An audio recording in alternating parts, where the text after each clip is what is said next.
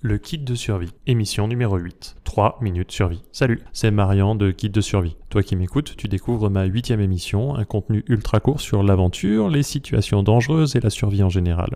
3 minutes survie parce que chaque émission propose une astuce ultra rapide qui pourrait être utile. En fait, on l'espère qu'il ne te sera jamais utile. Alors, je ne suis pas un expert ni un pro, mais je suis un blogueur survie depuis 2010 environ. Je me positionne plutôt comme un journaliste spécialisé, un curateur d'informations. Par exemple, aujourd'hui, nous allons parler des recommandations gouvernementales par rapport au kit de survie. Commençons, j'ai besoin de toute ton attention. Qu'est-ce que c'est qu'un kit de survie et qu'est-ce que tu mettrais dedans? Je te laisse quelques secondes pour réfléchir. 3, 2, 1. Quoi? Tu n'avais pas la réponse? Tu n'as pas de kit de survie? Quel manque de prévoyance. Il existe de nombreux kits de survie. Il peut y avoir des kits de survie en forêt. Ce serait un kit perdu dans la nature. On en trouve beaucoup qui sont vendus dans des petites boîtes euh, sur... Euh, Amazon ou chez Nature et Découverte. Ce genre de kit n'est pas vraiment très efficace d'ailleurs parce que c'est plus pour découvrir des aspects de ce qu'on peut faire dans la nature ou euh, des petits kits de pêche avec des petits, euh, des petits ustensiles. Ce n'est pas vraiment ce qu'utiliserait un expert en bushcraft qui voudrait se réfugier dans la forêt pendant quelques semaines. Il existe aussi des kits de survie de voyage, composés principalement d'une trousse de secours et de médicaments spécifiques. Ou, en cas de froid ou de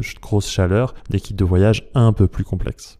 Il existe aussi des kits de survie à la maison, avec notamment les recommandations gouvernementales dont j'ai parlé plus tôt. On va y revenir. Il y a aussi des recommandations par nos amis les survivalistes. On va explorer ça un petit peu. Et enfin, il existe des kits de survie pour s'échapper, s'enfuir de, de chez soi, en cas d'inondation, d'incendie ou en cas d'invasion zombie. Pourquoi pas? Concernant le kit de survie à domicile, prenons les recommandations du gouvernement. Celui-ci rassemblera de l'eau, 6 litres d'eau par personne en petites bouteilles, des outils de base comme des couteaux de poche multifonctions, des ouvre-boîtes ou de ce genre de choses. C'est toujours à domicile, donc en théorie pas de problème pour en trouver. De la nourriture de secours, euh, quelque chose de facile à manger ou à préparer, des conserves, des petits pots pour bébé, des fruits secs, des barres énergétiques une lampe de poche, une ou plusieurs lampes de poche. Et puis ça c'est par personne, avec des jeux de piles de rechange.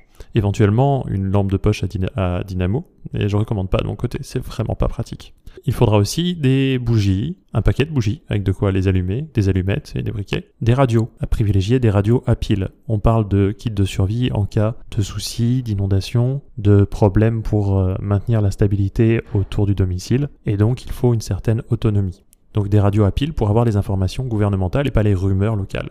Une trousse médicale avec des bandelettes, de l'alcool, du sparadrap, du paracétamol, des antidéréiques, des produits hydroalcooliques pour les mains, etc., etc. Et puis bien sûr les traitements médicamenteux courants ceux que vous avez, je sais pas, l'asthme par exemple. Ça, c'est un kit à domicile. Imaginons maintenant une situation qui demanderait une évacuation quelconque. On ne sait pas précisément où on va dormir, on ne sait pas précisément comment on va manger, etc.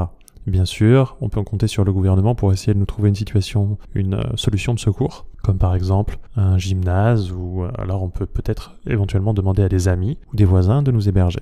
Mais bon, ce sac de survie change de forme. Ça devient un bug-out bag, comme le disaient les survivalistes, un sac d'évacuation qui permet de tenir de manière un peu plus durable jusqu'à trouver une, solution euh, fixe. Alors comment faire? L'idée, c'est de rassembler dans ce sac toujours de l'eau, si on n'est pas certain d'en avoir, les outils de base comme le couteau de poche multifonction, les ouvre-boîtes, la nourriture, l'éclairage avec les lampes de poche, les bougies, de quoi faire du feu, la radio pour pouvoir écouter les informations, je le dis bien les informations officielles parce que les rumeurs c'est toujours problème, les trousses médicales, le double des clés de la maison, eh oui, un double des clés de la voiture, bien sûr, les papiers d'identité, mais pas que. Avoir sur soi un maximum d'éléments euh, concernant ces titres de propriété ou tous les contrats qui sont importants, les avoir sur une clé USB, ça pourrait être très utile pour la suite. Emporter son téléphone portable avec une batterie chargée et puis une batterie de secours, de l'argent en liquide et carte de crédit. Vous pouvez penser également à des vêtements de rechange, des chaussures de rechange, du papier hygiénique, c'est très important, et l'essentiel d'hygiène personnelle, mais pour moi ça fait partie du euh, kit euh, de la trousse médicale, un sac de couchage, et puis une bâche ou une tente pour euh, les situations où vous ne savez pas où vous dormirez, quelques jeux pour passer le temps et pour pouvoir tenir le choc, des cartes, c'est très utile, des sacs en plastique pour protéger les objets de valeur et les papiers importants pour les mettre à l'intérieur. Alors ça, c'est les recommandations gouvernementales. Si on demande à des experts du sujet qui passent leur temps à y réfléchir, comme les survivalistes, ce sac d'évacuation, ce bob, prend une dimension beaucoup beaucoup plus large et ça sera un sujet que je développerai sans doute d'une autre manière. Voilà. Toi qui m'écoutes, qu'est-ce que tu rajouterais dans ce sac, ce kit de survie, ce kit d'évacuation Et dans tous les cas, tâche de rester en vie jusqu'à la prochaine fois?